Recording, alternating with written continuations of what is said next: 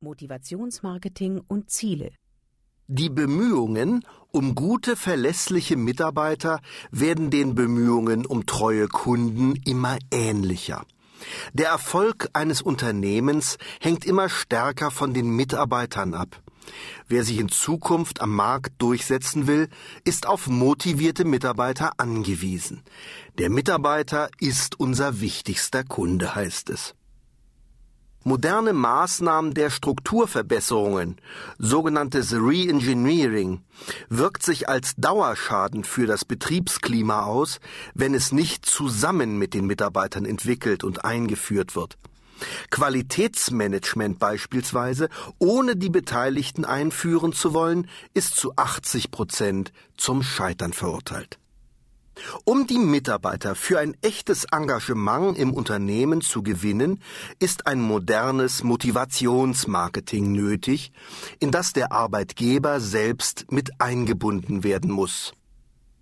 Eine dauerhaft tragende und aus dem Inneren heraus wirkende Motivation entsteht bei den Mitarbeitern und auch beim Chef nicht zufällig und auch nicht von selbst, sondern muss in langen Jahren mühseliger Aufbauarbeit entwickelt und gepflegt werden.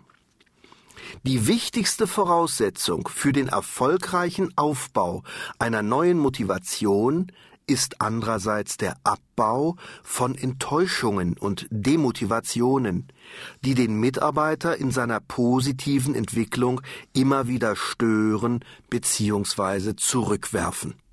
7.1 Beseitigung von Demotivation Zunächst müssen alle Gründe für Motivationshindernisse bei den Mitarbeitern vollständig abgebaut sein, bevor eine positive Motivierung wirksam werden kann.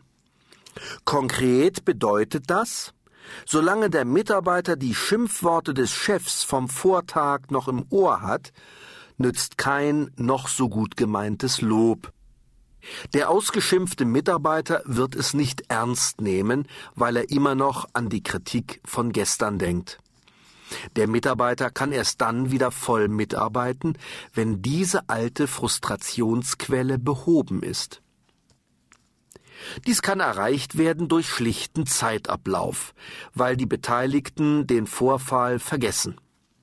Allerdings ist damit zu rechnen, dass diese Erinnerung in einem ungünstigen Moment zurückkehrt, gerade dann, wenn man es am wenigsten brauchen kann, und wieder einen Schatten auf die neu entstandene Kommunikation wirft. Besser wäre es, wenn die Mitarbeiter die Kritik verstanden positiv verarbeitet hätten und sie auch annehmen könnten, weil sie die Vorhaltungen als richtig empfinden und eingesehen haben, dass sie einen Fehler gemacht haben. Leider kann man nie so ganz genau wissen, ob die Mitarbeiter tatsächlich einsichtig sind oder nur um des lieben Friedens willen, um weiterem Streit aus dem Wege zu gehen, ihren Fehler eingestanden haben. In einem mittelständischen Unternehmen hatten sich der Inhaber und der Werkstattleiter vor Jahren wegen einer Kleinigkeit gestritten und sich dabei auch einige böse Worte an den Kopf geworfen. Es hatte zwar anschließend ein klärendes Gespräch gegeben, aber beide Kontrahenten hatten mehr aus der Verantwortung für das ganze Unternehmen als aus echter Einsicht Frieden geschlossen.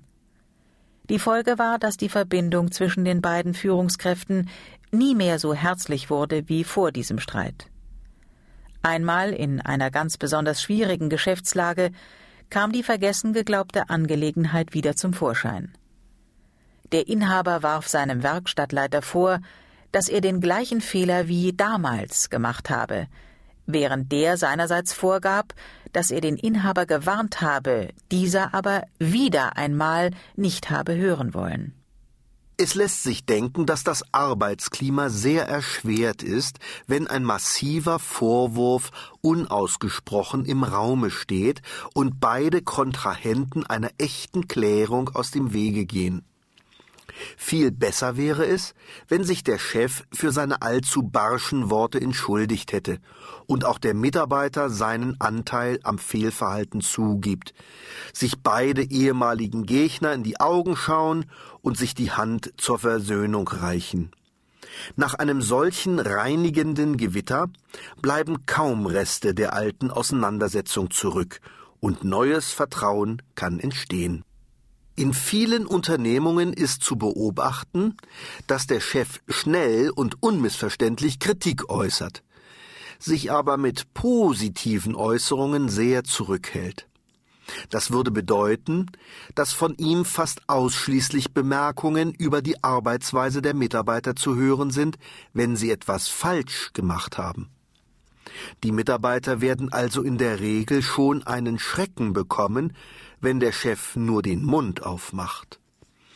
Hier herrscht dann ein Führungsstil vor, der nach dem verbreiteten Motto funktioniert Solange ich nix sage, ist alles in Ordnung. Das heißt im betrieblichen Alltag, der Chef sagt nur dann etwas zu seinen Mitarbeitern, wenn es etwas zu kritisieren gibt. Man kann sich leicht vorstellen, was für eine psychologisch belastende Wirkung ein solches Kommunikationsverhalten haben muss. Der Chef wird wahrscheinlich in vielen Fällen erst als letzter erfahren, wenn etwas schiefgelaufen ist, weil sich viele Mitarbeiter vor ihm fürchten. Er wird nur noch als Kritiker wahrgenommen und seine Sympathiekurve sinkt steil nach unten. Er muss aufpassen, in seinem eigenen Hause nicht zur unerwünschten, allseits gefürchteten Person zu werden. Reinhard Sprenger berichtet in seinem Buch Mythos Motivation von einer Industrieanlage mit 400 Mitarbeitern, in der man alle Führungskräfte in eine andere Aufgabe schickte und es den Mitarbeitern überließ, sich selbst neu zu organisieren. Diese wählten ein neues Führungsteam und erreichten damit im ersten Jahr eine Produktivitätssteigerung von 18 Prozent, im zweiten Jahr von knapp 30 Prozent. Ob dieses eindrucksvolle Beispiel auf deutsche Verhältnisse übertragbar ist, darf angesichts der Ergebnisse deutscher Betriebsratswahlen bezweifelt werden. Dennoch gibt das Beispiel Anlass zum Nachdenken, ob die Mitarbeiter nicht stärker in die Verantwortung einbezogen werden sollten. Gegenüber den Mitarbeitern sollten die Gewichte von Lob und Tadel in einem ausgeglichenen Verhältnis zueinander stehen. Wer immer nur kritisiert, wird irgendwann als Nörgler missverstanden und auch in den Fällen nicht mehr ernst genommen, wo die Kritik angebracht und nötig war. Ebenso wird ein Dauerlober der Lobhudelei bezichtigt und gleichfalls nicht mehr ernst genommen. Kritik kann nur wirken, wo auch einmal gelobt wird und umgekehrt.